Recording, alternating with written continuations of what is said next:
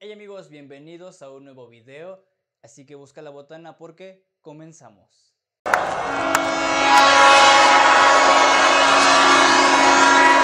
El Cruz Azul es el equipo más regular del Guardianes 2020. Repite la misma historia que el torneo pasado que fue cancelado. En ambos torneos el Cruz Azul consiguió 7 victorias, un empate, 2 derrotas, en las primeras 10 jornadas. La diferencia es que el clausura 2020 se canceló. El Cruz Azul se ha convertido en uno de los equipos más regulares de México. Los dirigidos por Robert Dante Sibolvi este 2020 han tenido un excelente rendimiento. Apenas han caído 4 veces en el año, en más de 25 partidos, y hoy marcha en la cima de la tabla de posiciones de Liga MX. En el cancelado torneo de clausura 2020, la máquina alcanzó a disputar tan solo 10 partidos. En ellos sumó 7 victorias, un empate, 2 derrotas, alcanzando 22 unidades en la tabla. Anotó 24 goles, recibió 14 en contra, tuvo una diferencia de más 10. Las caídas llegaron a manos de Atlas y el Atlético de San Luis. Jonathan Rodríguez anotó 9 veces en 10 juegos. Sin embargo, el Guardianes 2020 está repitiendo su lugar prácticamente de forma calcada.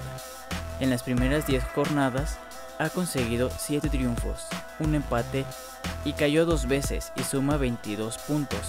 Ha anotado 20 goles, pero apenas han recibido 8 en contra. Tiene una diferencia de más 12.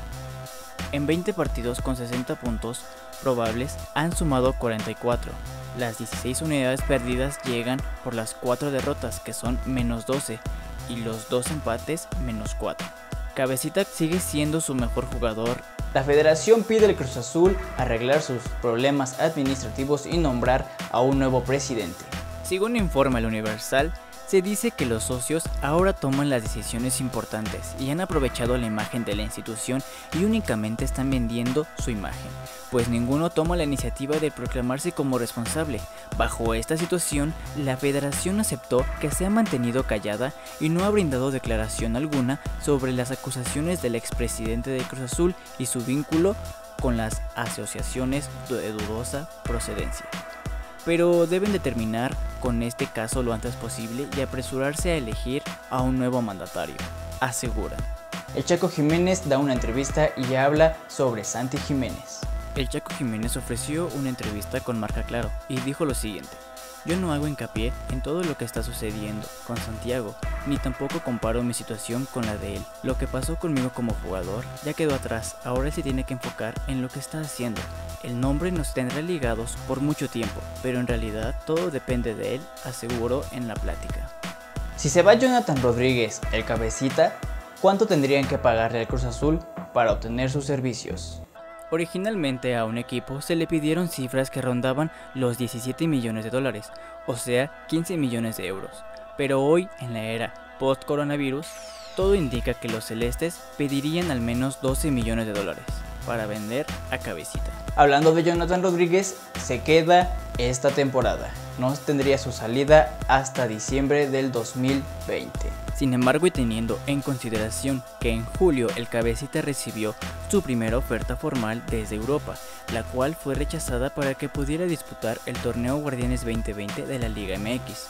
Todo hace señalar que Rodríguez se quedará en Cruz Azul al menos hasta fin de año.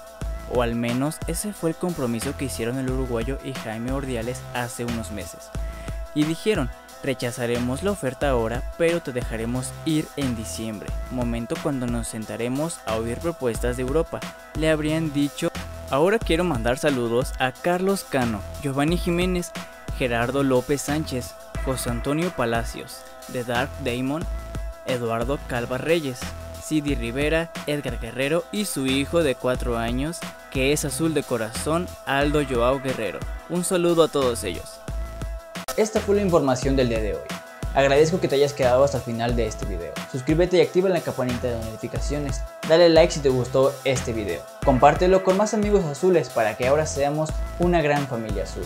Yo soy Uciel y esto fue Amor y Pasión Azul.